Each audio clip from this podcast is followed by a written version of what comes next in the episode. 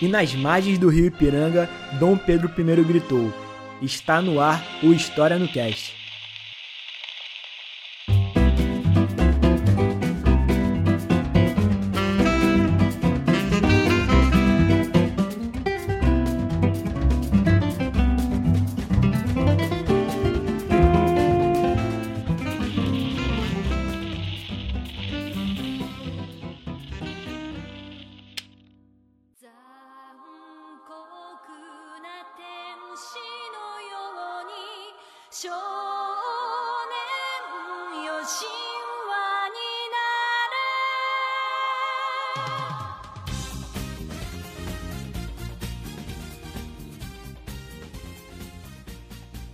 Fala rapaziada, é, estamos aqui para mais um episódio do História no Cast, que tá saindo atrasado, porque na última sexta-feira a gente gravou o episódio, só que infelizmente o áudio ficou uma merda por causa da minha internet.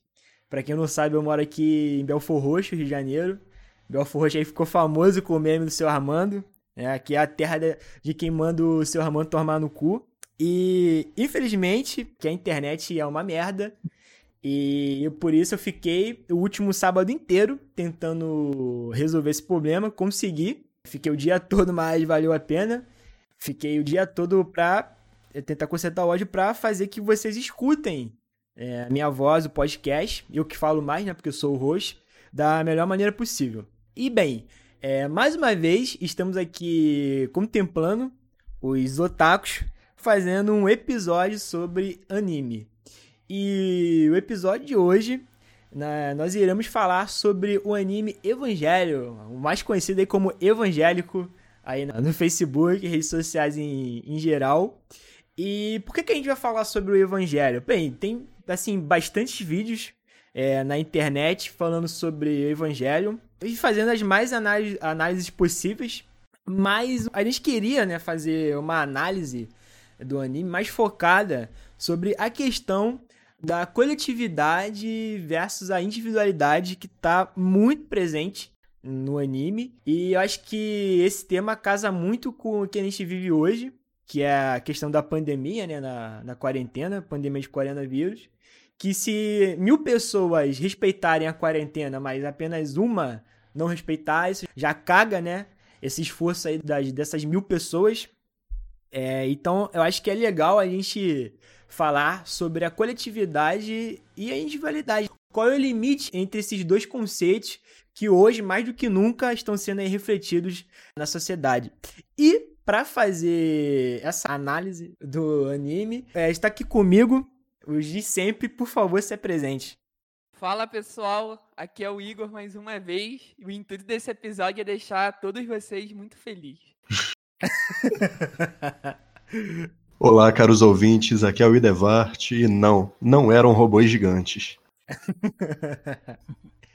Fala aí, galera, aqui é o Diego e eu tô impressionado com a ideia genial que nós tivemos de pra alegrar vocês trazer um anime tão feliz, né, que é tão alto astral quanto esse aí. Pois é, ó, eu digo mais, né, que no final, eu vi o final do anime, no Evangelion, e era papo, tipo, de 4 horas da manhã, sabe? E eu fiquei, tipo assim, Puta que pariu. E, tipo, ainda bem que não é agora na quarentena, né? Eu vi o anime, se eu não me engano, foi no meio do ano passado. É, felizmente não vi é, em tempos de quarentena, mas é, eu acho que quando você assiste um anime dessa magnitude, de madrugada, porque madrugada é, é pelo menos aqui onde eu moro, quando fica de madrugada você não escuta absolutamente nada. Então só fica você e o silêncio e você fica mais propenso a ter determinados raciocínios, né? você fica lá pensando, você faz uma reflexão mais profunda. Por isso que eu gosto de assistir é, as coisas de, de madrugada, seja anime ou filme. Calma aí, Leandro. Oi. Onde você mora, mano? Independente do horário, é um silêncio absurdo que não dá pra ouvir nada. Ah, não, isso é... é porque, tipo assim, como eu moro um pouco no alto, durante o dia dá pra escutar um, um carro de, tipo, de som, é, barulho de, de ônibus, de carro. Então, assim, de, no, no, período da manhã tarde, você não escuta, assim, alguns barulhos e tal, sei lá, avião passando. Mas, é de madrugada, você não escuta absolutamente nada. É tipo, é como se você tivesse mutado o seu ouvido. É, mas enfim, vamos falar do anime.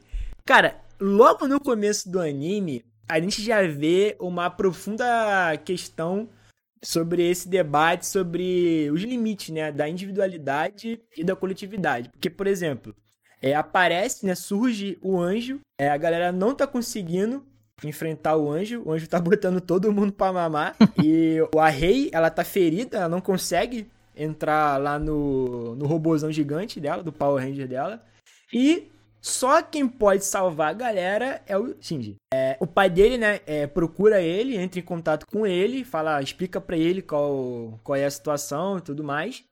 Só que ele não tem uma relação muito boa com o pai. Na verdade, a relação com o pai é uma merda. E ele fica, né, nesse, nesse debate. Se ele aceita ou não. Porque, por exemplo, ele sabia ali que o pai dele não queria ter contato nenhum com ele. Assim, foda-se e que o pai dele só tava procurando ele porque precisava de ajuda. Então, essa questão incomoda muito ele, ele fica incomodado de meio que servir como uma marionete do pai. Obviamente isso fica muito pior pelo, pela questão de não ter uma boa relação. E então ele meio que ele não aceita o convite e ao mesmo tempo ele vê que, porra, o anjo tá fazendo altas diversões ali na cidade e se ele não aceitar o, o pedido, né, vai dar merda. Assim, ele, ele percebe que a vontade individual dele pode acarretar consequências coletivas para muita gente. Ou seja, resumindo, se ele não aceitar, muita gente inocente, ou até mesmo ele, pode morrer. Então ele vai e acaba aceitando, né? Então eu acho que é, eu acho que é a primeira coisa que eu acho que seria legal a gente falar sobre esse limite, né?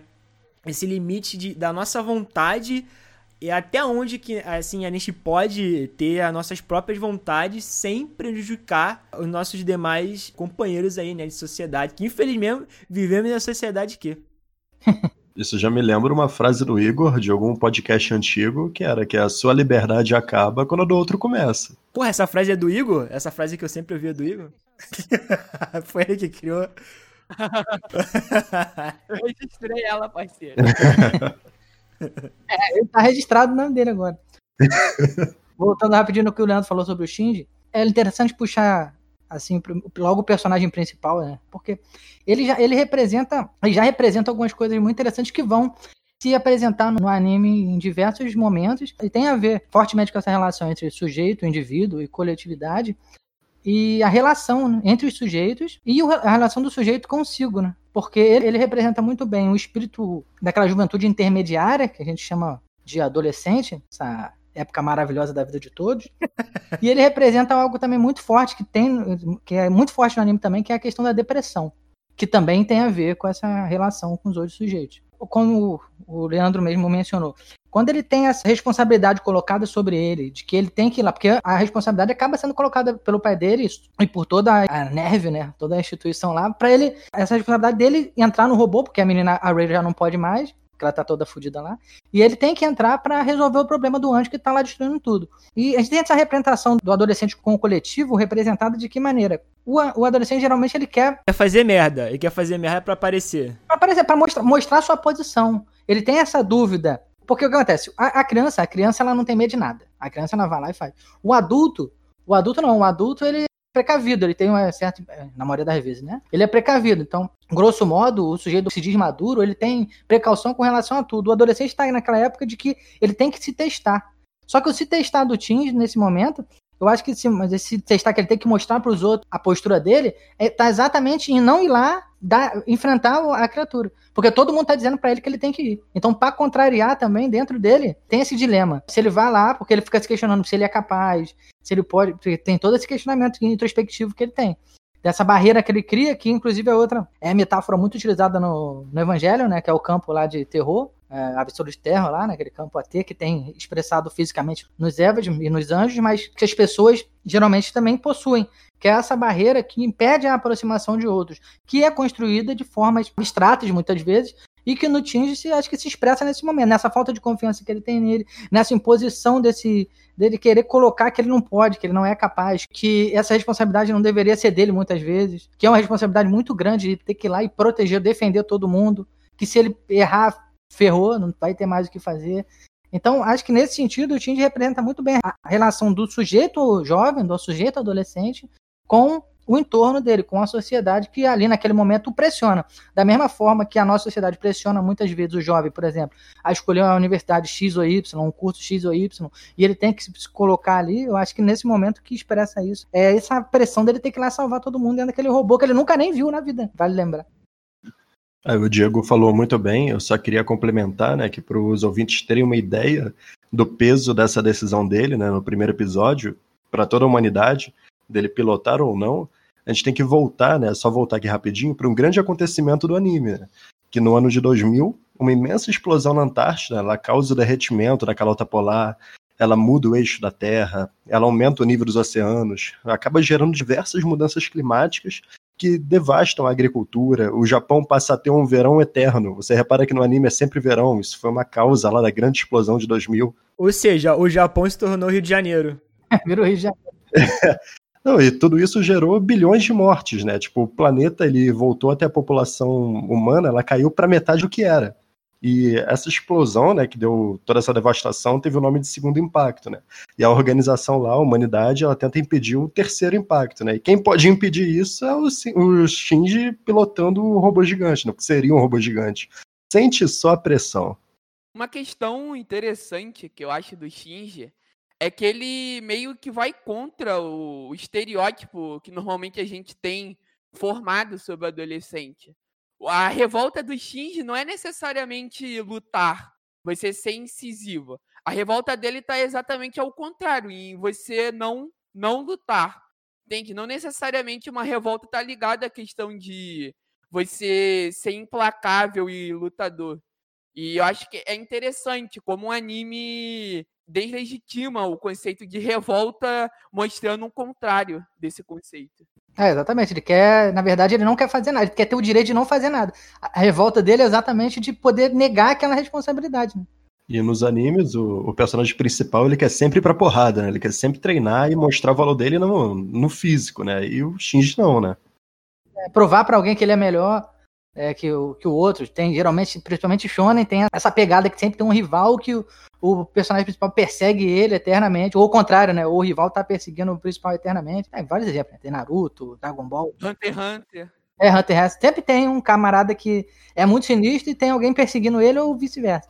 E aí, quando ele tá perdendo, ele solta o grito, aí tira o poder do cu e ganha a, a luta. É sempre esse clichê. Apesar de que no Evangelho tem isso, né? Essa parte do, do tirar o poder tem no Evangelho. É, tem, é verdade, tem. Tanto que, né, quanto os robôs gigantes lá, os, os Evas, eles, eles não funcionam sem o cabo, mas aí, né, o Shinji tá perdendo, do nada o cabo solta, ele toma. Ele funciona sem o cabo e tal. É uma coisa assim, coisa é o poder oculto, é o poder oculto. É, uma, uma coisa fora do padrão, assim, que acontece, né? É, mas enfim, inclusive, né, essa questão desse, desse choque, né, da individualidade dele com a questão da coletividade.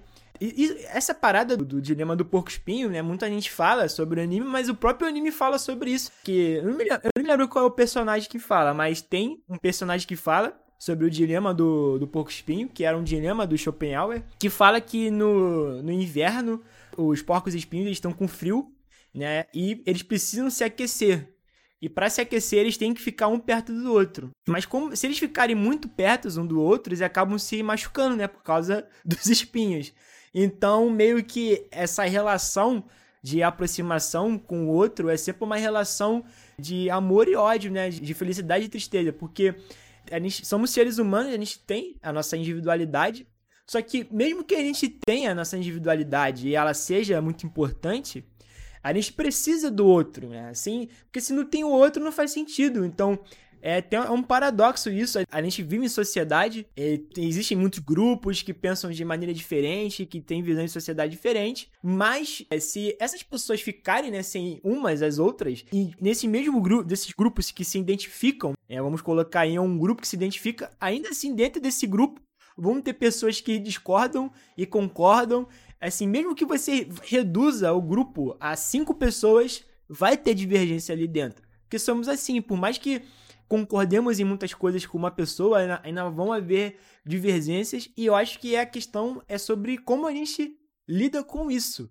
É como que a gente enxerga a individualidade, como que a gente preserva a nossa individualidade, mas também como que a gente consegue conviver com essa individualidade das outras pessoas. E isso fica muito explícito hoje em dia nas redes sociais. Quando a gente vê alguma coisa que a gente não concorda, que a gente acha um absurdo, a nossa tendência é excluir aquela pessoa. E isso vai criando uma a famosa bolha social. Assim, inclusive, eu acho que isso é um, é um comportamento muito ruim, eu acho que é um comportamento muito negativo, porque eu acho que a, as redes sociais elas nos dão uma percepção, né? Mas assim, uma percepção da realidade ao nosso redor. Mas se você começa a ter só pessoas que concordam com você nessa sua realidade, então meio que a, a realidade que você tá, está inserida, na verdade, não é a realidade de fato, é uma realidade artificial que você criou para você se sentir melhor. Eu vejo muita, eu tipo, eu sempre coloco esses pontos e muita gente fala assim pra mim, pô, então eu sou obrigado, sei lá, a ver bolsonarista falando merda, dizendo que não tem que ter isolamento social. Olha só, é, você pode. Porque aí entra a questão da, da, da, sanidade mental, né? Que de fato é muito importante. Se você tá ali mal e você vê um monte de gente falando merda o tempo todo, é realmente você vai ficar abalado. Só que é aquilo. Tem esse ponto, mas será que de fato você excluir essas pessoas você vai resolver o problema? Na verdade, eu acho que você vai aumentar o problema. Porque a partir do momento que você tem uma percepção de mundo que está errada, é, porque tudo que a gente constrói, por exemplo, eu quero comprar uma casa. É, eu não vou sair simplesmente comprar uma casa. Eu vou ter que ter uma, uma percepção de como que eu vou comprar essa casa, em que lugar eu vou comprar essa casa. Eu vou perguntar a pessoas, vou conversar com amigos. Isso é um exemplo, assim, sabe? Ah, vou fazer um curso. Ah, vou fazer qualquer outra coisa. Bem, essas decisões que você vai tomar, elas vão ser baseadas no que você entende sobre o mundo. E aí, tipo, vai ter gente que vai dizer, pô, mas você realmente acha que o meu entendimento de mundo se constrói em cima de uma rede social? Bem, se você passar o dia inteiro na rede social, provavelmente sim. Se você tiver tempo suficiente para aquela situação te estressar, é sinal de que ela vai ela realmente está tá produzindo de alguma forma a maneira que você enxerga o mundo, né? Sim, sim. E uma outra questão é que rede social, pessoal, ela cada vez mais ela vai expressando a realidade. Não existe essa divisão entre mundo virtual e mundo real. A cada vez que vai passando o tempo, a tendência é essas duas coisas se tornarem uma só. Aí é Matrix. Eu tava pensando nisso também, cara. Simulacro e simulação. Ah, sim. Porque, tipo assim, eu vi o trailer, um trailer de um jogo do, do PlayStation Playstation, PlayStation 5. Cara, eu acho que agora todo mundo vai perceber que eu tenho a língua presa, porque como o áudio vai ficar bom. Não, já, já entregou já tudo. Já. como o áudio tá bom, né? Agora vai ficar, vai ficar muito bom, a galera vai, vai perceber que infelizmente eu tenho língua presa. É, mas enfim, é, PS5 fica melhor de, de, pronunciar.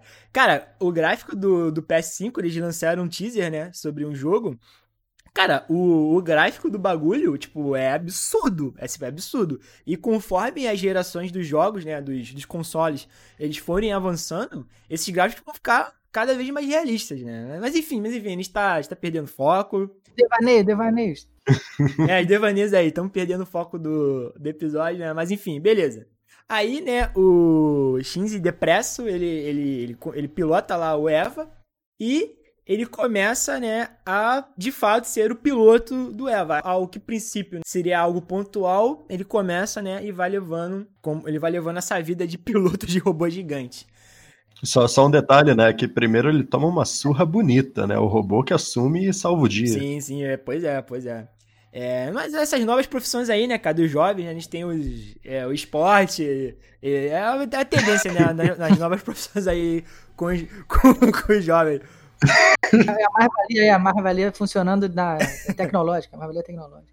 Ai, será que existe adicional insalubridade para pilotar o Eva? Cadê os direitos ah. dessa categoria, né? A gente deve. É, é, bom lembrar sempre, são crianças pilotando Eva. Não, sim, sim.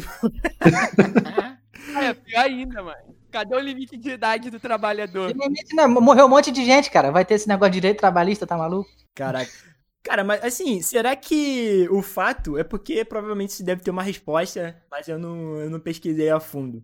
Será que o fato do. Só, só crianças poderem pilotar os Elvas se dá pela questão de que, como elas estão mais próximas a idade de uma criança que tá mais próxima, por exemplo, um recém-nascido, será que é por isso que eles são tão bem aceitos no Eva? Eu acho que tem a questão de como Eva não é um robô, é um, é um ser humano que foi colocado ali dentro. E, tipo, a criança a, fica ali numa posição meio que semi-fetal, né? Como a gente também fica dentro do, da barriga da nossa mãe, provavelmente deve ser por isso que só crianças podem, porque como eles falam que as, só as crianças podem pilotar, eu acho que é por, por conta dessa questão, porque as crianças ainda estarem ligadas de alguma forma com esse laço maternal da barriga da mãe, que assim, é uma coisa que a gente nunca vai abandonar. Eu tava vendo essa questão sobre, por exemplo, quem nunca ficou chorando em, em posição semifetal? Por que, que a gente, quando a gente tá muito triste, a gente tem a tendência a fazer esse movimento?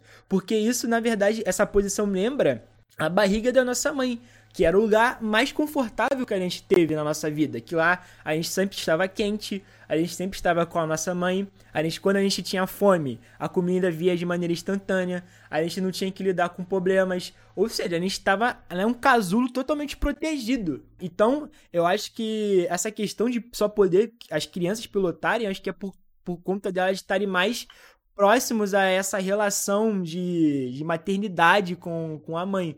Porque conforme a tendência, né, do que eu li, a tendência conforme a gente vai envelhecendo é que a gente vai perdendo esse vínculo e é, meio que também superando esse trauma, porque eu tava vendo também que o nascimento, o nosso nascimento, é um trauma muito forte na nossa vida e que, inclusive, é, muitas pessoas que têm problemas psicológicos é por conta disso, porque não conseguiram superar é, esse primeiro trauma do que. Que, porra, né? Imagina, tu tá na barriga da tua mãe. Aí te tiram de lá, um lugar você vai sentir frio, uma luz filha da puta queimando o teu olho, né? Porque você nunca viu luz na vida. Do nada bate aquela porra daquela luz no teu olho, o maluco dando um tapa na tua bunda. Porra, não deve ser muito legal, né? E de novo, tudo dito aqui se assemelha a Matrix, né, cara? As pessoas ficavam também em casulos tipo útero e só saía ou morto ou numa situação extrema. Ah, assim, o lance dessa, dessa materna, assim, é que é foda, não é, é a área de pesquisa de ninguém aqui, mas, mas a, Matrix. Oh, Matrix aí. Vai, a Matrix domina a pessoa. O, a, o Evangelho ele tem muito essa, essa relação freudiana com os personagens. Essa questão materna que o Leandro colocou, realmente ela surge em muitos momentos. Primeiro pela questão, assim, dando spoiler aí das paradas, né? Assim, a, a questão, do, por exemplo, os Evas, o que o Tim de pilota tem a mãe dele lá dentro dissolvida lá naquele suco da doideira. E a Asuka é a mesma coisa também, é o que a, pilota é por causa da mãe dela. E, o, e eles têm esses problemas, da forma com que eles se portam diante da sociedade, meio que representado na forma com que eles, com a, com a relação que eles têm com esses Evas, com os robôzão lá. Não, e todos eles possuem um trauma ligado aos pais. O Shinji foi abandonado pelo pai, a garota de cabelo vermelha perdeu o pai muito cedo viu sim, a mãe sim. não superando a morte do marido. Aí a mãe foi para o hospital. No momento de surto psicótico, ela enforca a própria filha. E aí a garota ela acha que vai resolver tudo, é, virando uma, uma piloto do Eva. E quando ela volta para o hospital para contar e dar a boa notícia para a mãe dela, ela encontra a mãe dela se sufocando, morta. Ela se suicidou. Então mostra as grandes quantidades de traumas que esses personagens possuem envolvendo seus pais. Um episódio saudável. Tem, fala só de coisa boa, só energia lá em cima. o lance do, do, Eva com relação às mães tem isso, né? Porque o da, da Asuka é a mesma coisa, né? A, tipo, a alma da mãe dela no que ela pilota também. E, ela, e a forma como que ela se relaciona com o meio também está exposta ali. Da mesma forma que o Tindy nega a responsabilidade, ele, vocês podem reparar, a forma com que ele pilota o Eva é uma forma mais defensiva. Tanto no primeiro momento que ele vai tentar, que ele vai pegar ele, ele tenta defender, ele tá, ele tá tentando defender o local e não atacar o anjo. E, na, e a Asuka, ela é, pilota o Eva de uma forma mais agressiva. Ela tenta sempre se mostrar, tanto que ela chega dando. Não sei se na primeira aparição dela ela vem dando várias acrobacias, fazendo várias doideiras com ela. E, ela, e aquilo ali, tanto quando ela vai mostrar para Chega lá, que é essa cena que o Igor até falou, que ela chega para contar pra mãe dela, é porque elas, eles estavam numa situação ruim também, familiar e, de, e dentro da, da própria sociedade. Percebe-se, né, cara, que tava numa situação ruim.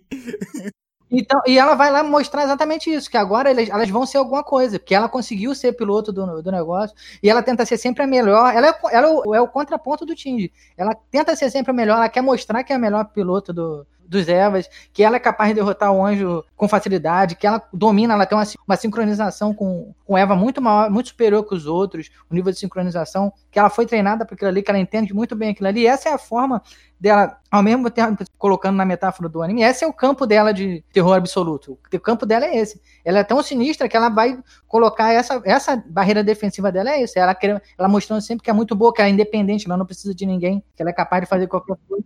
Na verdade, o que eu acho também é que ela quer esconder o fato dela ser uma garotinha que chora pela morte dos pais, de um modo geral. Aí ela se camufla como uma pilota de alto potencial. Tanto que quando ela perde, essa faceta que tu falou agora, Igor, ela se mostra. Quando ela é derrotada lá pelo anjo.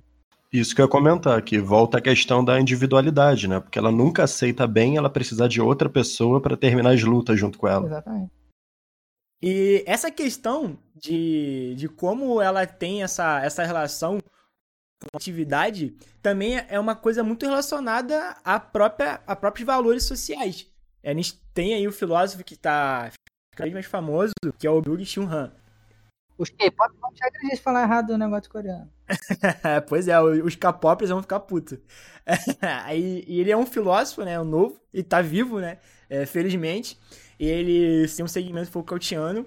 E ele, ele faz uma nova análise de como que a sociedade está se comportando. Ele diz que o modelo de sociedade disciplinado Foucault é, que se aplica em hospitais, asilos, presídios, quartéis, fábricas, não consegue mais explicar a nossa sociedade atual. E que ele fala que uma nova sociedade surgiu, que é a, é a sociedade da academia fitness, a sociedade de prédios enormes, de, de bancos, de shopping centers, que é a sociedade baseada no desempenho. É, então, antes né, dessa, dessa linha de segmento do Foucault, a gente tinha a sociedade disciplinar, a gente tinha ali indivíduos dentro da sociedade que se autodisciplinavam e também disciplinavam outras pessoas. Então, era uma relação ali de, de linhas de poder dentro dessa sociedade. É, e ele fala que isso não existe mais. É, aí ele fala que, na verdade, existem sujeitos de desempenho, é, de desempenho em produção que basicamente ele resume isso em empresários de si mesmo. Eu já fiz um texto sobre isso no Twitter, focando sobre a questão do Enem, sobre como é, a gente se automutila no, na questão do vestibular. Porque a gente não precisa mais de, de ver é, um professor, por exemplo, dizendo assim: ah, vocês podem bagunçar, mas no final do, do mês o meu, meu salário tá lá. Porque antes era isso era um modelo é, antigo da sociedade disciplinar. Hoje em dia, a gente simplesmente entra no Instagram e vê que um amigo nosso passou para federal, que todo mundo quer passar. E conforme a gente vai vendo essas pessoas é, exibindo seu sucesso na rede social, isso começa a fazer um efeito na gente de que se a gente não consegue, a culpa é nossa. Então, segundo o Byung, o que está começando a acontecer na sociedade? Que a gente não precisa mais de alguém para disciplinar e punir a gente. A gente mesmo faz isso com, conosco, baseado em, na forma como a sociedade gira. Por exemplo, quem nunca viu algum filho da puta é, fazendo vídeos por 5 horas da manhã correndo? Falando, ai, enquanto eles estão dormindo, eu tô aqui correndo. Quem, tipo, cara, por que, que tu precisa acordar 5 horas da manhã para correr, mano, sabe? Aí você vê aquilo e você começa a se sentir mal, porque você meio que. É obviamente, né? Todo mundo só, só mostra sucesso nas redes sociais, dificilmente alguém vai contar de derrotas. E esse tipo de sociedade, né? Que nos gira em torno de um indivíduo punindo, mas se, se exibindo, né? E você começa a ver aquilo, e aquilo começa a fazer mal você. E você meio que começa a se autopunir, que é basicamente o que ela faz no anime todo, né? Ela não tem ninguém ali meio que, tipo, dizendo o que, que ela tem que fazer, tipo, dando esporro nela, humilhando ela. Na verdade, não, né? Todo mundo vê ela como um exemplo. Ela, às vezes ela faz merda, ela toma esporro, mas isso acontece com todo mundo. Só que, tipo assim, ela só foca nas críticas. Por quê? Porque ela tá vivendo nessa sociedade de desempenho. Ela tá sempre é, buscando ser a melhor. Tipo, por mais que na maioria das vezes ela seja, né? a melhor para ela nunca tá, nunca é o suficiente. Então ela fica nessa nesse círculo que nem um hamster, sempre buscando ser o melhor, se sacrificando, se automutilando, porque para ela nunca vai estar é, suficiente. Ela quer sempre o desempenho máximo. E é ela mesmo que se autocoloca essa questão. Então a gente vê, mais uma vez, né? Como a, a sociedade, essa coletividade e esse, essa, o individualismo, eles entram em choque mais uma vez. Porque na maneira individual dela, ela, ela quer ser a melhor, mas é tudo também por causa de uma questão da, da coletividade, né? Então, meio que ela tem ali a individualidade dela, mas a individualidade dela sempre está se baseando no que as outras pessoas vão ver sobre ela. Então é que eles têm essa problemática, essa relação individualidade e coletividade, quando essa, essa coletividade, né, aos olhos dela, começa a fazer problemas na sua individualidade. E ela começa cada vez mais, e você vê que ela, ela vai ficando cada vez mais no fundo do poço. Ela cada vez vai, mais vai mergulhando dessa situação e ela vai se autodestruindo, sabe? É, é, inclusive é muito triste ver isso. Não, e essa questão da, da produtividade que tu tá falando, acaba ficando muito evidente nesse contexto de quarentena que a gente está vivendo. Esse Sim. discurso de cobrar maior produtividade, de você utilizar a quarentena para se reinventar, para ler 50 livros, para aprender um novo idioma, entende? Isso está cada vez mais potencializado nesse contexto de isolamento social. E acaba sendo um discurso bem canalha, cara, porque a gente está vivendo um momento muito delicado. Várias pessoas estão desempregadas, você tem é, pessoas passando por problemas psicológicos envolvendo isolamento social, perdendo parte de sua renda, perdendo familiares. Aí você vê esse, essas meia dúzia de, de arrombado que fica cobrando essa produtividade e nesse contexto é, tão degradante que a gente está vivendo acaba sendo algo completamente desumano, cara. O, o lance dessa, dessa do Byung-Chul que, o, que o Leandro até colocou aí ele fala do panótipo digital, que é o. Ele coloca o, aquela ideia do Foucault de que existe uma grande torre que vigia todos em determinados locais, como ele dá o exemplo da, da prisão, da escola, do manicômio. Ele fala que hoje em dia nós temos um panótipo digital.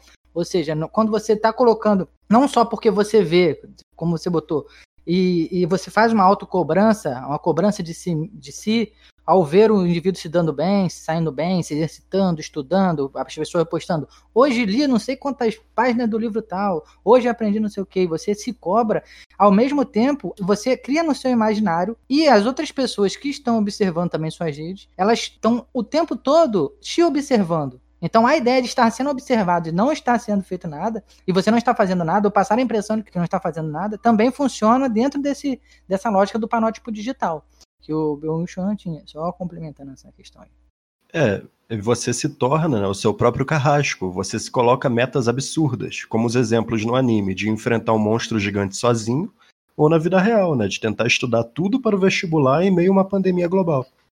Sim, sim. E cara, sabe qual é o pior? Sabe qual é o pior dessa situação? Porque tipo assim, a gente tá vendo que ah, não só o coronavírus, mas toda a questão que a quarentena impõe, ela afeta as classes mais baixas da sociedade. Então, é, enquanto uma pessoa que tem condições financeiras boas está se preocupando com questões tipo, de não poder sair, de não poder ir no shopping, de poder fazer uma, alguma coisa que envolva sair de casa. A gente vê que pessoas mais pobres estão se preocupando com o que vai comer no outro dia. Se vai ter emprego, se vai ter dinheiro para pagar as contas, se vai ter dinheiro para pagar o aluguel. E tipo assim, ao mesmo tempo dessa questão, né, dessas preocupações, por exemplo, eu me coloco aqui como exemplo. Felizmente eu tenho uma, uma família financeiramente estável e que eu não tenho eu não tenho que me preocupar com essas questões econômicas básicas, né? No passado já me preocupei muito, mas hoje em dia especificamente não. Então, como eu não tenho né, que me preocupar com a comida de amanhã, isso alivia é, de maneira a carga emocional que a gente sente.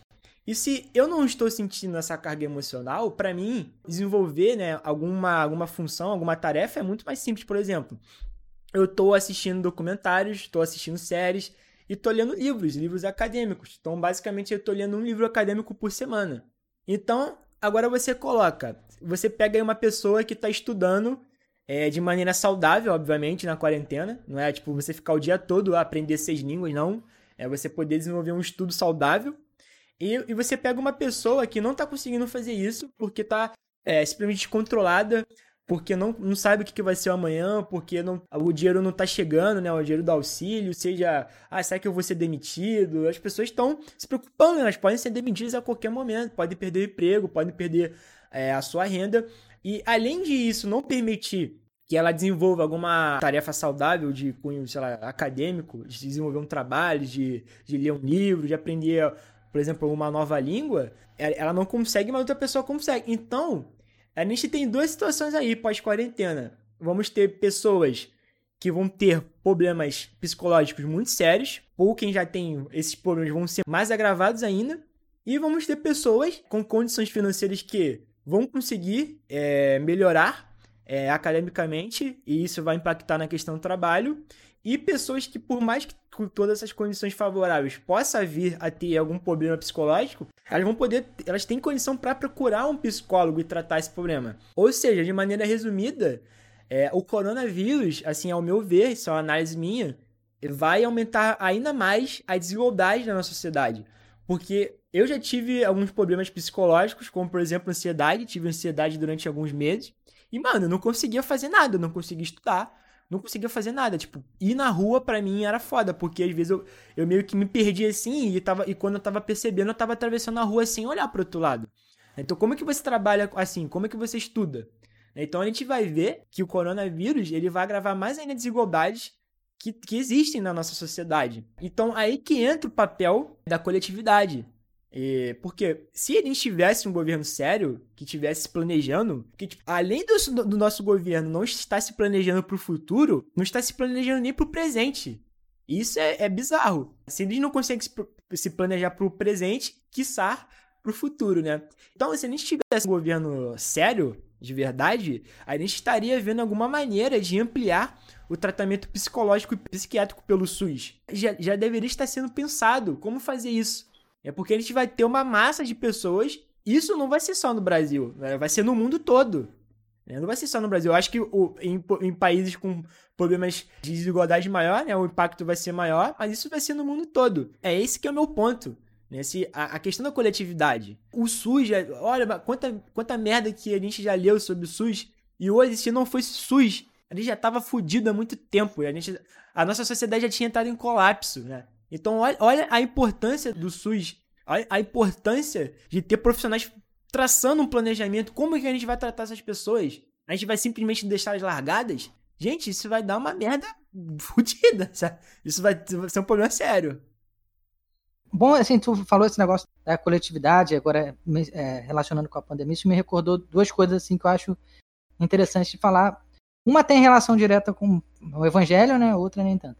Mas o que acontece? O, quando a gente vê, isso inclusive em, em estudos de HQ, é, oriental de mangá, etc., dentro do estudo mesmo de, de arte sequencial, de nona arte, história em quadrinho, academicamente falando, as pessoas quando analisam o contexto histórico da produção de determinadas histórias é, japonesas, em especial, e o evangelho está dentro dessa análise, elas carregam muito o trauma japonês da, dos ataques atômicos da Segunda Guerra Mundial.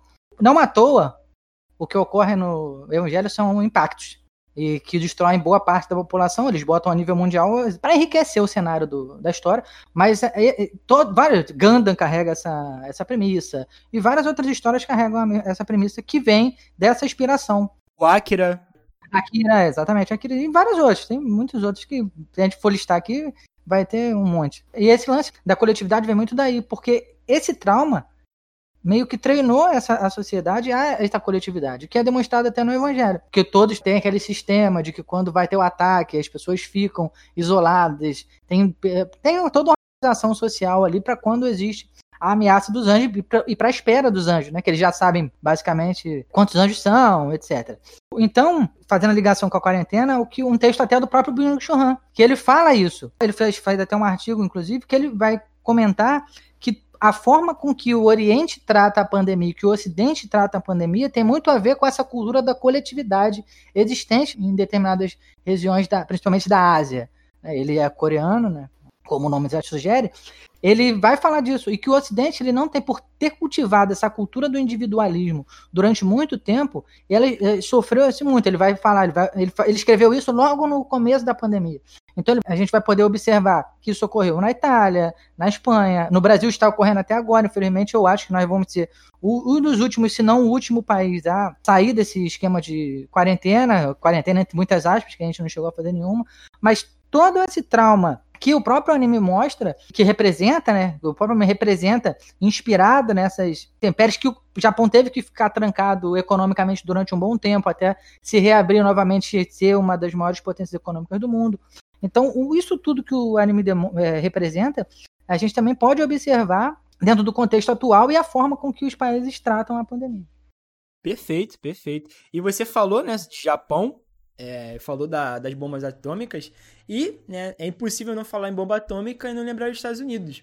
É, e, quando você falou dessa questão dos Estados Unidos, é, eu lembrei de um. Cara, não vai vir na minha cabeça agora o nome do livro, do autor, mas tem um livro, cara, é assim, excelente falando sobre como os soldados é, dos Estados Unidos se comportam atualmente, falando sobre essa questão da guerra em geral. E o autor, ele colocou um ponto no livro muito importante que, tipo assim, os soldados, quando eles voltam da guerra, eles não conseguem se encaixar de novo na sociedade. Eles têm muita dificuldade.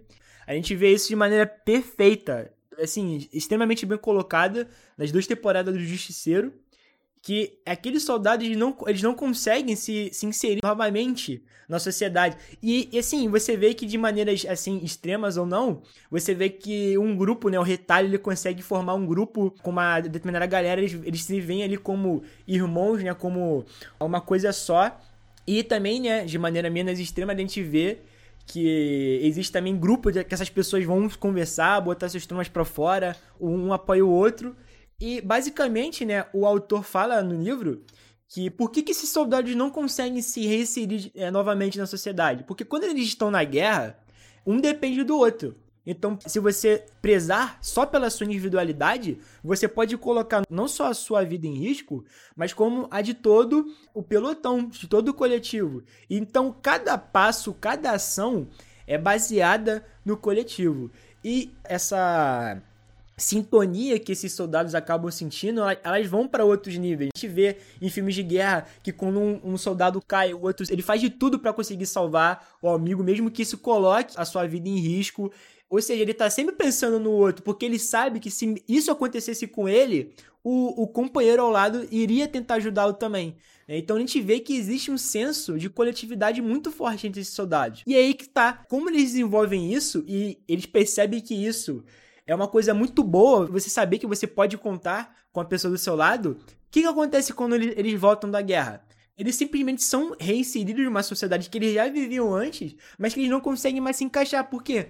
Porque é uma sociedade extremamente individualista, é uma sociedade que preza pelo o indivíduo somente. Ou seja, é uma sociedade que não tem uma boa educação pública, é uma sociedade que não tem um sistema universal de saúde, é uma sociedade que, porra, você.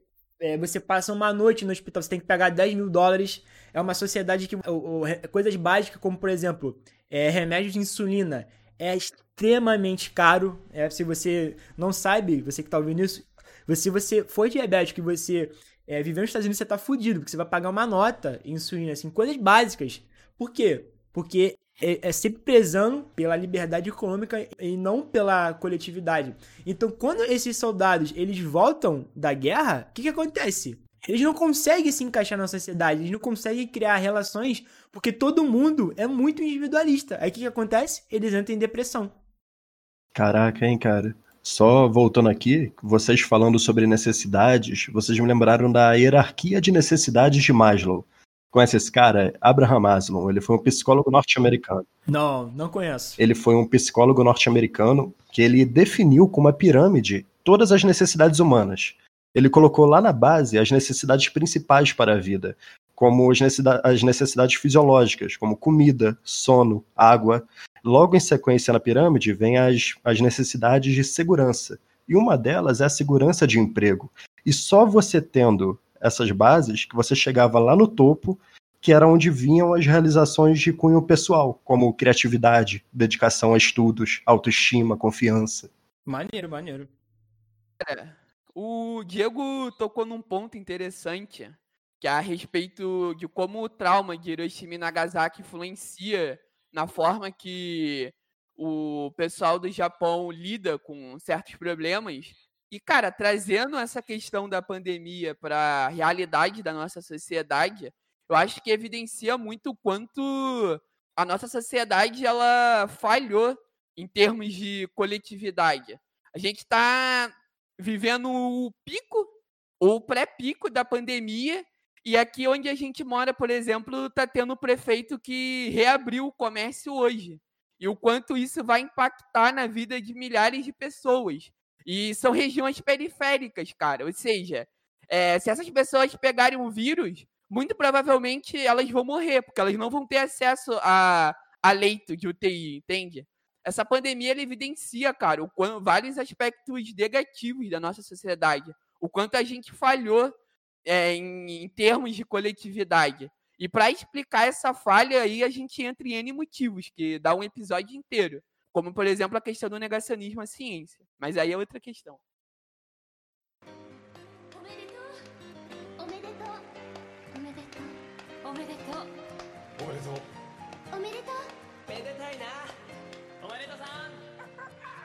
Cara, e eu acho que uma das cenas mais lindas do anime é quando o, o Shinji e a, é Azuka o nome dela, né? Asuka. Azuka. Quando o Shinji... Se falar açúcar, tu vai arrumar um programa muito sério. Vou te avisar que eu já fiz isso num evento de anime e eu tive um problema muito sério. eu falava açúcar também.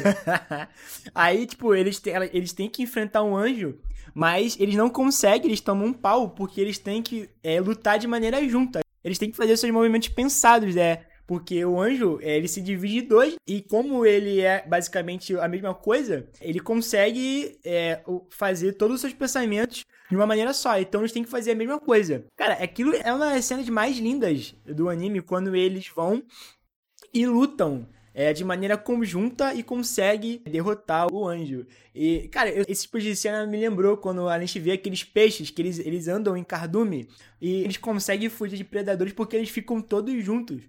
E, cara, e tipo, eu fiquei tão fascinado com essa porra que eu me lembro que na época eu fui pesquisar, assim, vídeos, artigos falando sobre cardumes. Que, tipo assim, o cardume só consegue funcionar se cada peixe saber é, como, como fazer a sua função. E os pesquisadores, eles observam que, às vezes, algum desse peixe, algum desses peixes, eles meio que veem que todo mundo tá fazendo é, a parada certa e meio que eles meio que começam a cagar, tá ligado? Eles ficam preguiçosos e meio que eles deixam todo mundo fazendo as funções enquanto eles não fazem nada. Né? Então a gente vê como que existe essa tendência da gente de sempre querer, não, não a gente, né, mas na natureza, de tentar é, se dar bem, né, de ser esperto. E isso faz sentido biologicamente, como o Atila sempre faz. Isso faz total. Como que ele fala? Isso faz total sentido biológico, alguma coisa assim. Tu sabe, Devast, lembra? Caraca, não lembro. Ele, fala, ele sempre fala uma frase assim, faz sentido biológico, alguma coisa assim. Mas, mas eu lembrei de um, de um outro exemplo, além dos peixes, que é a migração de pássaro, né? Que eles, por migrarem juntos, eles ganham velocidade e segurança. Sim, sim. E isso faz. Por que, que isso faz sentido biologicamente? Porque basicamente o nosso cérebro está o tempo todo tentando fazer o quê? Tentando economizar energia. Então, por que, que você acha que é, a gente fica com preguiça às vezes de fazer as coisas? É o nosso cérebro tentando economizar energia. É porque antigamente, lá, quando o ser humano começou a se tornar o que é hoje, é, a gente tinha escassez de energia. Então, ou seja, a gente tinha dificuldade para comer, a gente não tinha é, a facilidade de ter comida que a gente tem hoje. É, entre aspas, né? Porque tem muita gente passando fome. Mas aí não é um problema de comida, é um problema político. E aí são outros 500. Mas enfim, então como a gente tinha essa dificuldade de obter energia, é, a gente tinha que economizar energia e gastar só para o extremamente necessário. Né? Então a gente não gastava energia com qualquer coisa, né? que basicamente é o que a gente sente hoje, é preguiça. Né? A gente está sempre querendo economizar energia. E o que tem muita energia? É o açúcar, né? Refrigerante, doces, é, é, guloseimas em geral. Por que, que a gente tem sempre a tendência de querer comer essas coisas? Porque tem muito açúcar, tem muita energia. Né? Então nosso cérebro prioriza coisas que têm muita energia, né? Mas enfim, isso foi dar só um exemplo mesmo para falar que por mais que a gente, é, os peixes, eles têm a coletividade cardume que é essencial para a existência deles, sempre vai ter um ou outro que vai tentar dar uma de espertão. E é aí que a gente entra, né? A gente falou tanto da, da questão da, da coletividade que eu acho que seria legal a gente falar um pouco sobre a individualidade. Eu acho que não tem como começar essa, essa questão de maneira melhor falando sobre a contradição do, do discurso. Não é discurso não, né? Da fala do ministro da Educação, do vídeo que foi divulgado lá da reunião ministerial, que ele fala que ele preza pela liberdade, né? A liberdade é, é o lema máximo do governo. Mas ao mesmo tempo ele fala que, não, que ele odeia, né? Esses termos de povos de índios, é, de povos ciganos. Ou seja, ele fala que só existe um povo, é o povo brasileiro. Quando ele fala que só existe um povo, que é o povo brasileiro, ele meio que está querendo extinguir a, a liberdade individual de cada um de poder ser o que é. Porque por mais que, de fato, né? Todos somos brasileiros, isso é fato. Mas dentro de, dessa questão de povo, né, a gente tem a nossa particularidade, a gente tem a nossa individualidade. E, assim, o, é, pra, se ele não sabe, né, não sabe nem escrever, quanto mais saber questões primárias aí de história, somos um, po um povo que foi miscigenado por vários povos diferentes. Então é, é, é difícil que a gente seja 100% brasileiro, até porque em nenhum país é assim. Se a gente pegar os estados lá dos Estados Unidos, cada, cada estado vai ter sua particularidade. É, todos são é, cidadãos estadunidenses. Porque quem não é americano, é estadunidense. Todos eles tão, são cidadãos estadunidenses. Mas eles têm ali suas particularidades regionais. E aqui vai acontecer a mesma coisa. Então a gente vê né, esse contraste dele querer impor que só existe uma coisa, sendo que não é assim. Não é assim, ah, eu sou brasileiro, como eu disse assim, mas tem minhas individualidades, minhas particularidades. Por exemplo, eu sou brasileiro, mas eu não sou, eu não, eu não sou católico nem evangélico. Porque hoje em dia a maioria do nosso povo é católico ou evangélico. Então, eu não, eu não ser é, católico nem evangélico me faz ser membro brasileiro? Então, assim, é, é essa a questão que eu, que eu quero propor aí para a gente falar.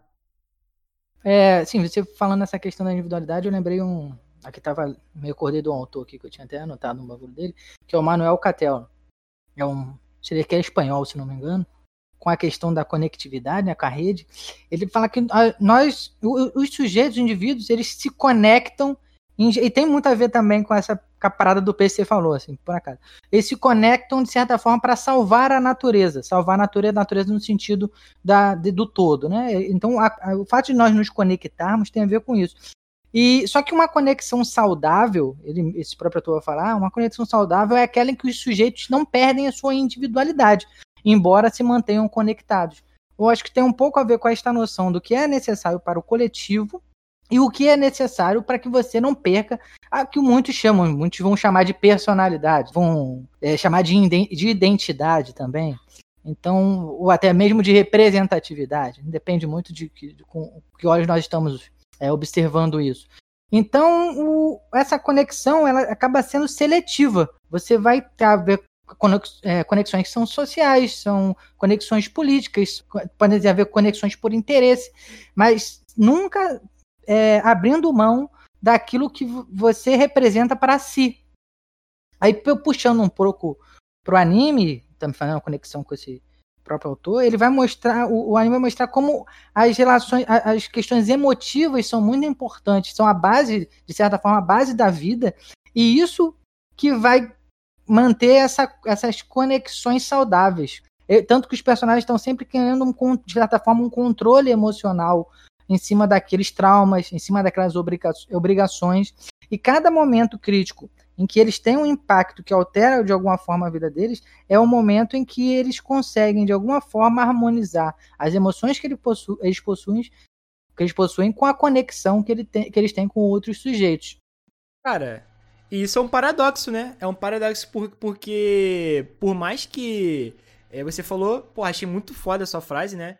Sobre como, por mais que a gente esteja no coletivo, a gente não, não pode per perder a nossa questão da individualidade. Isso é um paradoxo, porque, na verdade, é, a nossa individualidade ela é criada pelo fruto do coletivo. A gente vê esse exemplo nos primeiros períodos de história que a gente tem antropologia, e o professor lá, nosso professor de antropologia, ele passou lá o filme do, do Menino Lobo, que para quem não conhece, o filme do Menino Lobo é um menino que ele cresceu na floresta, é, assim, longe de qualquer individualidade. Aí vão, pegam ele trazem ele pra, pra sociedade e, e as pessoas tentam, né, ensinar ele, tipo, é, a se vestir, a comer, tudo mais. E ele não consegue falar, né? Se não me engano, ele tem que falar com escrevendo, porque ele não consegue, ele não consegue mais desenvolver a fala.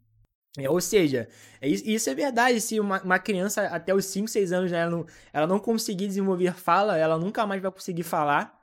É, acho que não sei, acho que até os 11 anos, na verdade. Acho que não é, acho que até os 11 anos, os 11 anos. Se uma criança não desenvolver é, a fala, ela pode até conseguir falar algumas coisas, mas uma fala plena, como a gente tem lá, não vai conseguir mais. Então a gente vê que a, a questão da fala, a, a questão de, de se tornar um cidadão, né, um ser humano, como a gente conhece, ela depende do coletivo. Né? Então a gente, a gente percebe que ao mesmo tempo que a nossa individualidade é importante, é, ela nasce do coletivo, que é um paradoxo bem bizarro de se pensar. Cara, e essa questão da individualidade, ela acaba também sendo ligada à questão da, das nossas frustrações como pessoas. Que, por exemplo, voltando para a questão do porco-espinho, quando um porco-espinho ele se aproxima de outros porco-espinho e ele passa a viver numa sociedade, aí entre aspas, ele acaba se ferindo. Ou seja, outro porco-espinho acaba espetando ele e ele acaba espetando outro corpo-espinho. Então a gente faz uma analogia de que as nossas frustrações, quando a gente vive numa sociedade, a gente acaba frustrando uma outra pessoa, já que eu, como indivíduo, não sei o que frustra aquela outra pessoa, e assim pode acontecer o contrário, aquela pessoa acabar me frustrando, falando algo que eu não gosto, porque as nossas frustrações ela está diretamente ligada com a nossa individualidade. E a única forma de uma pessoa saber o que frustra aquela outra pessoa é ela contando o, as suas frustrações. E tem uma outra questão também, que existe um upgrade em relação a essa parábola do, do porco-espinho. Porque na natureza, depois do, do Schopenhauer é, cunhar esse conceito, se descobriu que o porco-espinho ele não fura uma pessoa de forma involuntária. Quando ele fura é, essa pessoa ou uma presa, ele fura de forma 100% voluntária. Então, pegando essa característica e trazendo para a sociedade, a gente também tem que levar em consideração que terão pessoas que irão, irão te frustrar porque elas sabem seus pontos fracos e utilizarão isso para poder te atingir. Então acho interessante esse upgrade da parábola do porco espinho. E só um adendo aqui, o nome da criança do estudo que o Leandro citou é Victor de Aveyron, o menino lobo. Mas, por favor, não confundam com Mogli, o menino lobo. E, e uma indicação aqui um pouco menos acadêmica seria que, para os ouvintes aqui, dá para ver a ideia parecida desse estudo em um filme de terror de qualidade bem duvidosa chamado Mama. Eu pensei que tu ia falar Tarzan. Hum, de terror? Esse filme é de terror, mama. Não, é a, é a, mesma ideia. São duas crianças muito novinhas que elas vão parar é, na mata, em terra selvagem, ficam lá alguns anos, são criadas é, por um demônio, tudo bem, um fantasma, e você vê a questão da fala. Tu vê elas tentando, de volta à sociedade, tentando aprender a se inserir na sociedade, tentando aprender a falar. Bem educativo. Ah, aí divirta-se com o filme.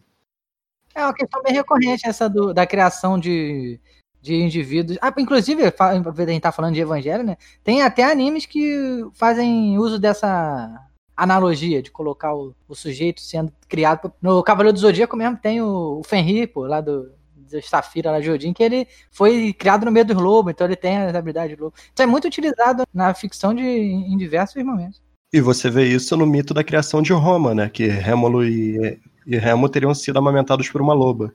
O mito da construção é, eu tava vendo que, tipo, é, loba, que é.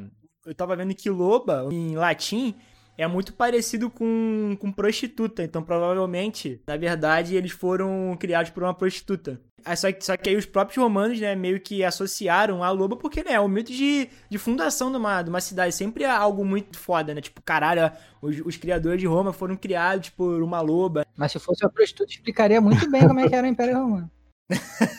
não, mas é por causa. Tipo, eu, é, tem historiadores, próprios historiadores romanos que trazem isso à tona para falar que é por isso que a sociedade deles nunca ia dar certo. Por isso que estavam sempre se matando, porque a sociedade deles começou com uma prostituta criando eles e ela passou valores errados para eles. E assim, eu não, eu não, não sou muito fã de, de história antiga, mas eu já li uma coisa sobre isso. Caraca, olha aí.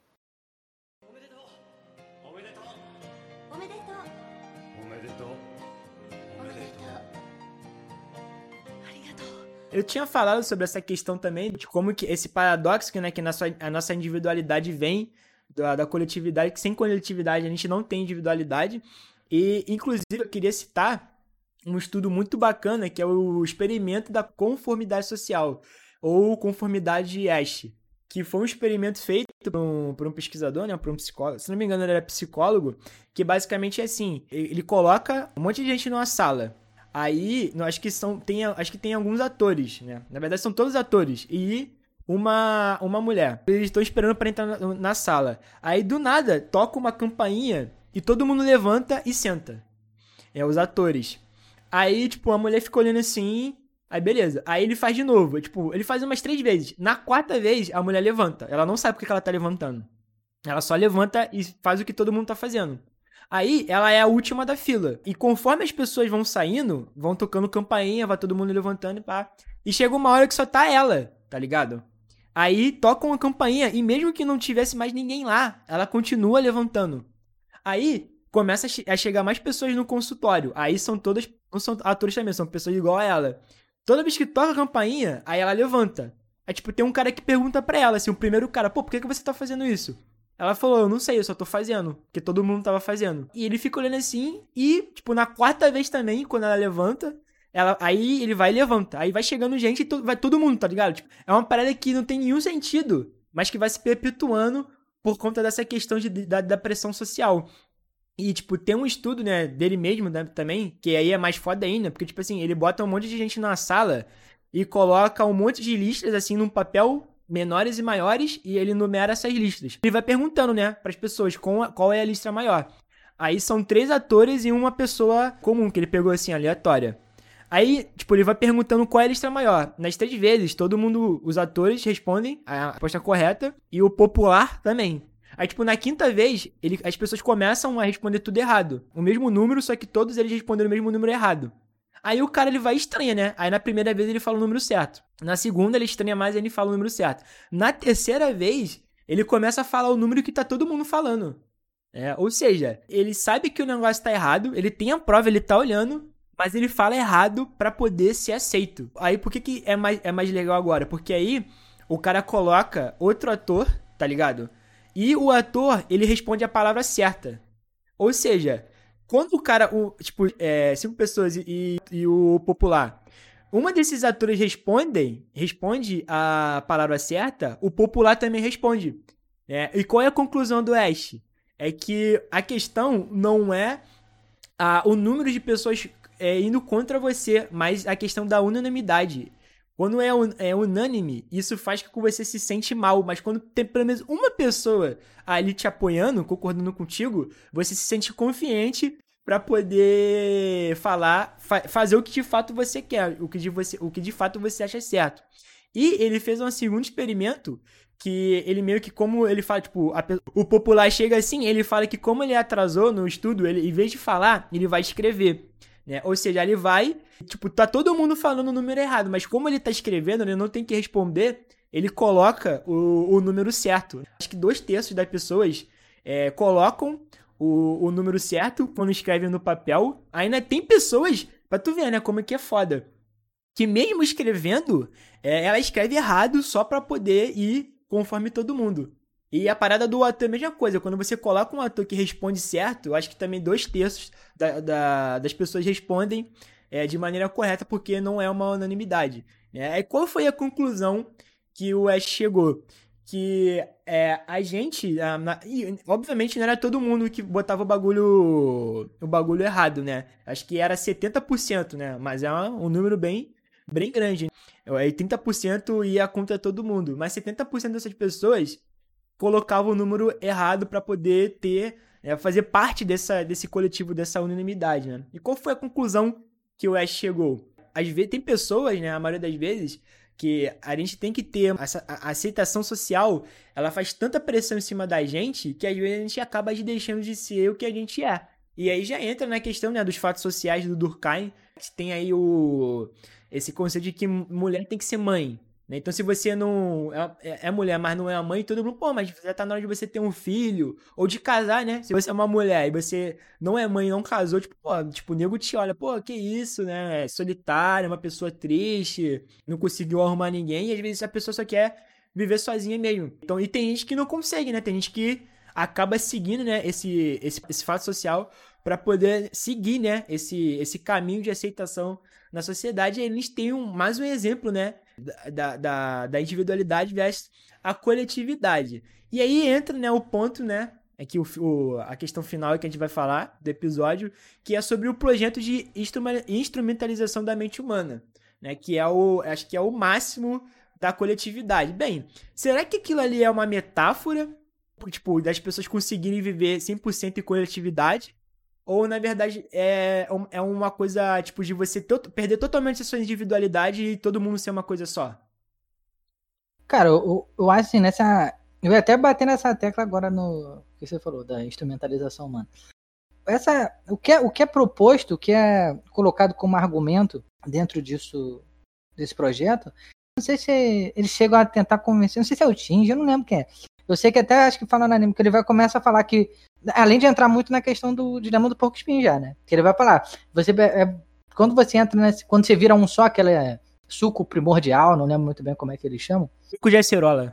quando você entra ali, você vai perder tudo aquilo que faz mal enquanto indivíduo, enquanto sujeito, tudo aquilo que você tem que é particular seu e que te faz mal, e o que as outras pessoas têm que te fazem mal, como a relação com as outras pessoas que podem te gerar decepções, é, decepções amorosas, é, inimizades, desconfortos de maneira geral, de, é, fracassos. Tudo isso vai desaparecer quando todos forem um só. Então ele vai tentando buscar um benefício nessa ideia dos, de todos os sujeitos estarem controlados. Podem ter várias interpretações do que seria esse projeto.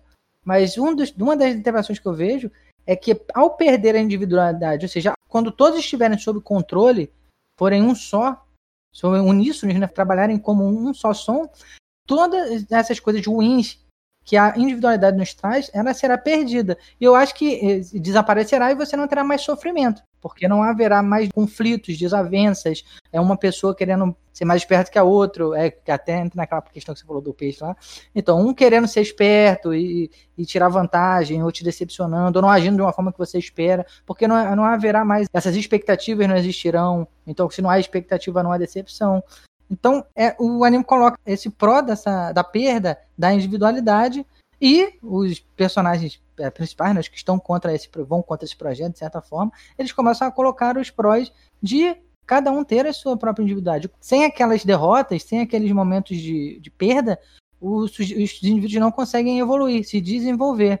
E um personagem que coloca muito bem isso, que eu acho que é um dos personagens mais caóticos do, do, do, anime, é o Kaoru, né? Ele vai manipulando isso de diversas formas, mas no fim o que ele quer colocar é que a única forma de, ah, de tudo aquilo acabar, todo aquele sofrimento que os personagens vão passando, que eles vão tendo que criar barreiras para se defender, a única forma daquilo terminar é com a morte. Então a forma mais eficiente seria eles deixarem de fazer parte daquela realidade e irem para outra. Né? que no caso pode ser tanto esse suco quanto abrir mão mesmo da existência. Tanto que ele mesmo acaba se destruindo porque ele acha que se ele não se destruir, ele vai acabar é, dando término àquela sociedade. Cara, eu posso estar falando uma grande bobagem, mas para analisar esse projeto de instrumentalização humana que o anime mostra, a gente tem que tomar como parâmetro a questão ética e moral. Qual vai ser o referencial ético e moral que a gente vai adotar para ter um ponto de partida de análise desse projeto. Se a gente for tomar como pressuposto uma questão ética e moral pautada no indivíduo, então a gente pode concluir que esse projeto ele acaba sendo algo antiético. Por quê? Porque o projeto ele não vai respeitar a vontade individual das pessoas. No momento que o projeto ele prega a junção de todas as mentalidades humanas em uma só, e tem um grupo de seres humanos que estão contra, então, partindo desse pressuposto ético, a gente tem que respeitar a vontade individual desse grupo. Mas agora, se a gente parte do pressuposto ético-moral de que é, essa questão ética está pautada no universal, no todo, e existe um grupo de seres humanos que é contra essa, esse projeto, então a gente pode classificar esses seres humanos como egoístas, porque eles não estão pensando no, no bem maior que o projeto de instrumentalização pode proporcionar para a humanidade. Stalin pensava parecido com isso aí. É exatamente isso. Então, a gente tem que é, relativizar essa questão aí do projeto. Existem diversos pressupostos para a gente interpretar e conceber essa questão. Eu não sei se eu falei besteira, então.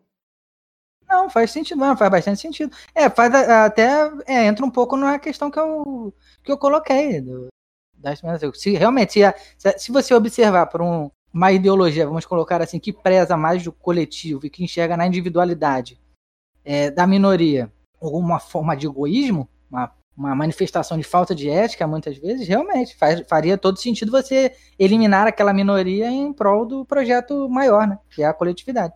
Que no caso deles é essa instrumentalização, mano. A palavra, né, entrando aqui no termo de palavras do anime, a palavra para instrumentalização, ela também pode ser traduzida como aperfeiçoamento. Só que o próprio autor, ele fala que o uso correto, né, para a ideia do anime é instrumentalização mesmo, que seria algo como operacionalizar, né, aparelhar os seres humanos como aparelhos. Ou seja, você deixando de se enxergar como indivíduo.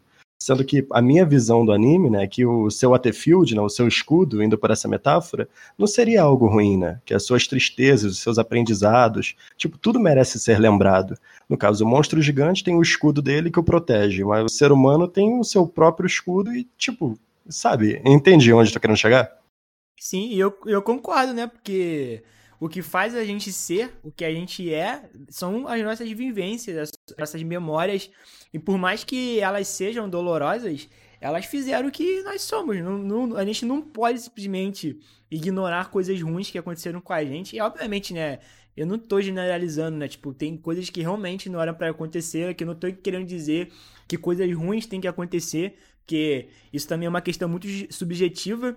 É, é, eu não tô aqui dizendo que, sei lá, você reprovar é, em uma matéria é, na, na, escola é a mesma coisa do que, sei lá, você perder uma pessoa muito querida de uma maneira muito trágica, né? Isso, óbvio, né? Que não é a mesma coisa. Eu não tô generalizando. Mas eu tô dizendo que determinadas coisas que acontecem com, com a gente, é, coisas ruins, que fizeram a gente sofrer, fizeram a gente chorar, eu acho que é, transformaram a gente, fizeram a gente ser o que a gente é hoje. Cara, eu já, tipo, já aconteceu algumas coisas ruins comigo, sabe?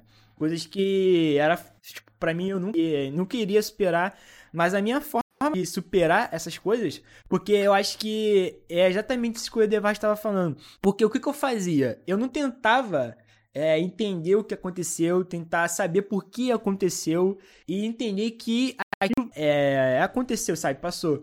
Eu simplesmente eu tentava fingir que nada aconteceu. Eu tentava ignorar, sabe? o sentimento ruim, fingir que ele não existia. Fingir, tipo, fingir que nada tinha acontecido. É, é, é, basicamente o que todo mundo tenta fazer quando a gente perde alguém. Ou alguém, ou alguma coisa, alguma coisa acontece. Assim, pode ser mil motivos. E, inclusive, né, no último episódio dessa temporada do, de Westworld, é, tem um diálogo entre dois personagens que um personagem fala assim: é, Até hoje eu não consegui esquecer. Aí ele tava falando sobre o filho dele. Aí a mulher vira e fala assim: E quem disse que a gente tem que esquecer? Sabe? Quem disse que a gente tem que esquecer quem a gente ama? Então acho que esse é um exemplo perfeito, né? De a gente achar que é uma coisa que aconteceu com a gente. A melhor saída que a gente tem que fazer é esquecer. Não, a gente nunca vai esquecer. E quanto mais você tenta esquecer, mais você vai piorar a situação. Então o que, que a gente tem que fazer? A gente tem que olhar esse problema, sabe? Entender. A primeira coisa é entender que ele aconteceu e que nada que você possa fazer vai, fazer com que ele suma ou que ele não tenha acontecido, até porque a gente não pode voltar no tempo. Então a gente tem que entender que ele aconteceu, entender como ele afetou a gente, por que ele afetou a gente e a gente lidar com esse sentimento que o, essa coisa ruim fez com a gente. Né? E quando a gente conseguir entender isso, né, a gente consegue caminhar e a gente consegue aceitar que aquilo aconteceu, que agora faz parte de mim e é aprender, né? Ter um aprendizado. Beleza, eu fiz um. Eu, eu cometi um erro, ou então aconteceu uma coisa ruim. Beleza, aconteceu, eu vou lidar com isso. Não vai ser fácil. Eu não tô aqui dizendo que vai ser fácil. Mas eu acho que quando você tenta encarar o problema em vez de ignorá-lo, é muito pior, cara. Porque ignorar ele não vai fazer com que ele suma. Na verdade, vai fazer ele ficar mais presente. E quanto mais você ignorar, mais, mais vai piorando. Então, a melhor saída é você encarar o problema. É, é, é muito dolorido, de fato, é muito doloroso. É, mas você vai conseguir superar isso. E é, ao concluir isso, você vai ser outra pessoa. E, ao meu ver, né, você vai ser uma pessoa melhor. E você só se tornou uma pessoa melhor por causa daquele problema. É Augusto Cury. Vou começar a fazer palestra, foda-se. Não, foi, foi muito bom, cara. Adorei a sua fala. Mas é, mas é muito real, realmente. Às vezes a gente tenta fugir do, da problemática, né? tentar fazer desaparecer, e aquilo não vai desaparecer. Então, assim, existem formas de tratar, de tratar esses, esses traumas, até que é você reforçando sempre o fato deles estarem ali, daquilo ter ocorrido. Então, muitas vezes reforçar aquilo faz com que você se acostume com o acontecido. Porque se, não, se você tirar da, tentar tirar da existência, você jamais vai se acostumar. Porque você tá querendo fazer com que aquilo não exista. Sim, e para você ver como essa parada é tão profunda na gente, que quando, por exemplo, crianças, né, quando sofrem algum tipo de trauma, e quando ela é muito nova, o nosso cérebro, para proteger a gente, faz que, que, que aquilo desapareça. A criança não lembra mais do que aconteceu.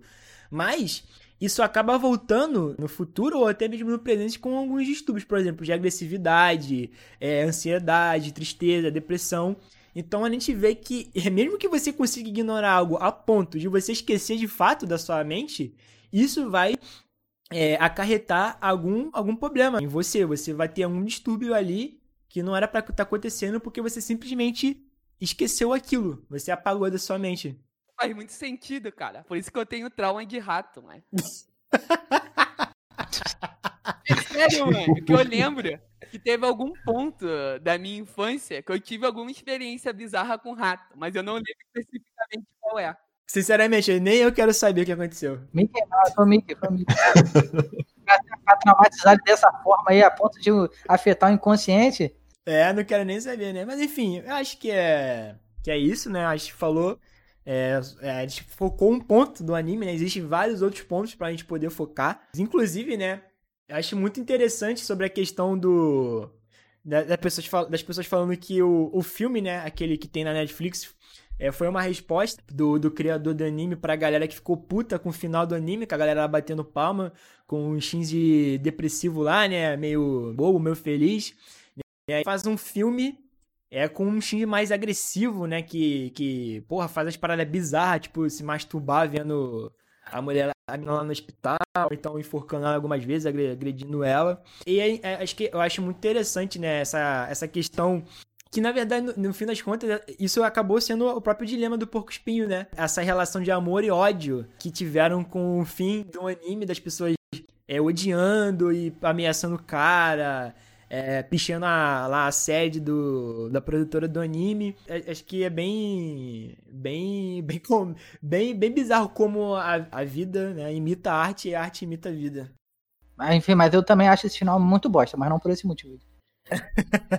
que você vê, né? No anime ele faz um final que passa aprendizado, que passa ternura, e já no filme aquela violência, aquela melancolia, que realmente, né, como se fosse o diretor repensando as próprias ideias, né, após sofrer e ver tanta violência feita pelos fãs.